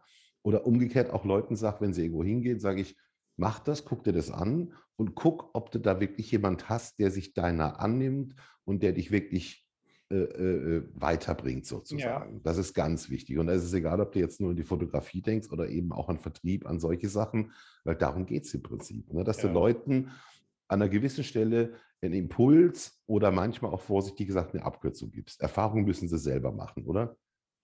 So. Ja, aber du, aber ähm, ich habe damals dieses, dieses unglaubliche Glück gehabt, also dass ich diesen da, aber ich hatte schon, ehrlich gesagt, war mein Vater schon immer mein Mentor. Mhm.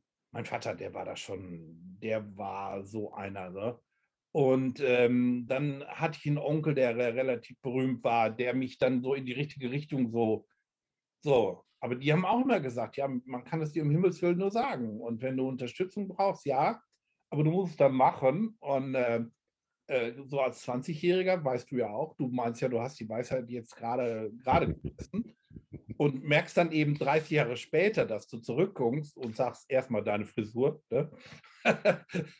und dann, äh, ja, also und das macht, das macht Spaß, das ist schön. Also Leuten da so äh, ja, aber, aber du, das, das mit äh, Rückblicken zu sagen, mit 16, mit 20, mit 25, man, man, wundert sich ja manchmal oder man denkt sich dann, dass man damals, keine Ahnung, wie auch immer war oder, oder äh, äh so, so einen gewissen, eine Position, was auch immer hatte. Mhm. Ich finde es aber auch gut oder äh, ich, ich glaube auch, dass man in, in, der Zeit das Richtige gemacht, initiiert, antizipiert und so weiter hat.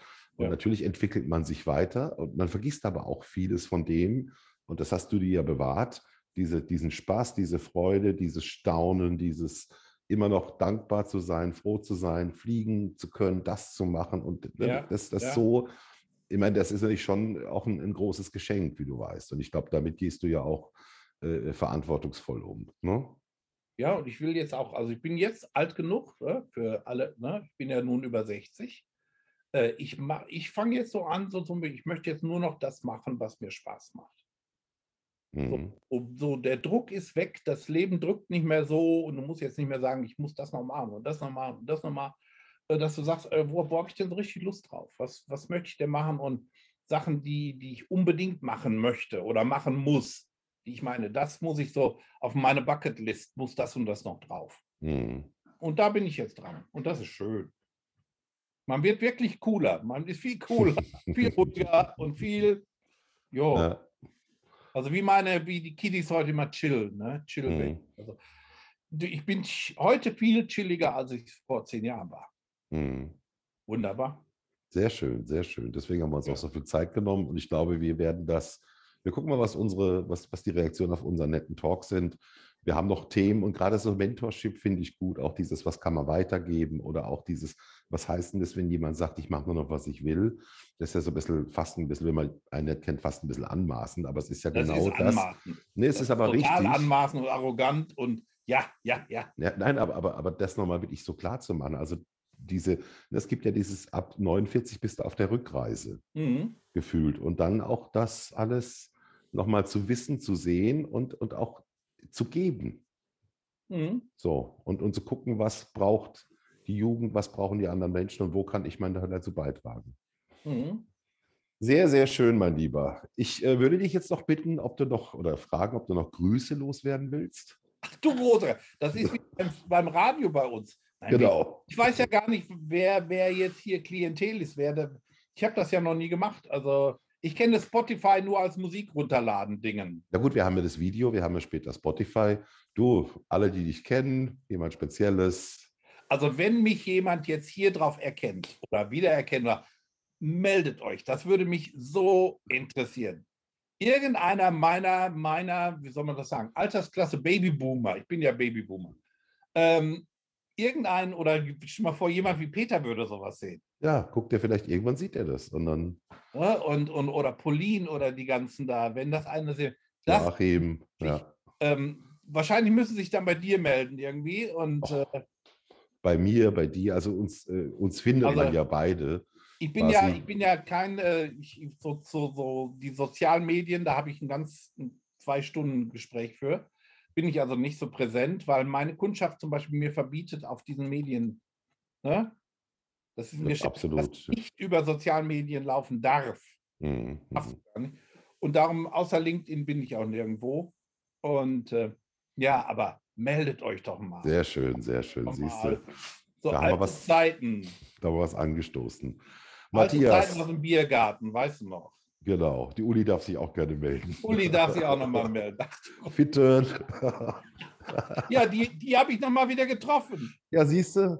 Und sie sieht aus wie früher. Ja, sensationell. Alles, was du mit, du kennst sie. ja, ja.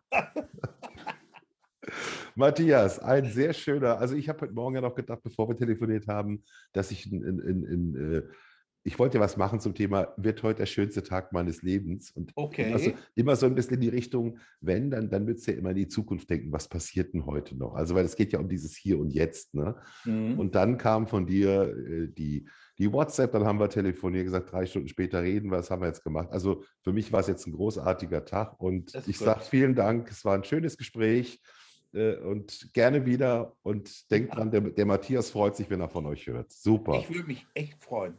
Ne? Dann grüß ganz lieb und äh, bleib mal kurz dran. Ich mache jetzt hier Aufnahmestopp. Wir reden noch ein bisschen. Wir haben ja noch Zeit. Ja. Ciao. Ne? Aber liebes Publikum draußen, tschüssle. Wir verabschieden uns offiziell. Tschüss.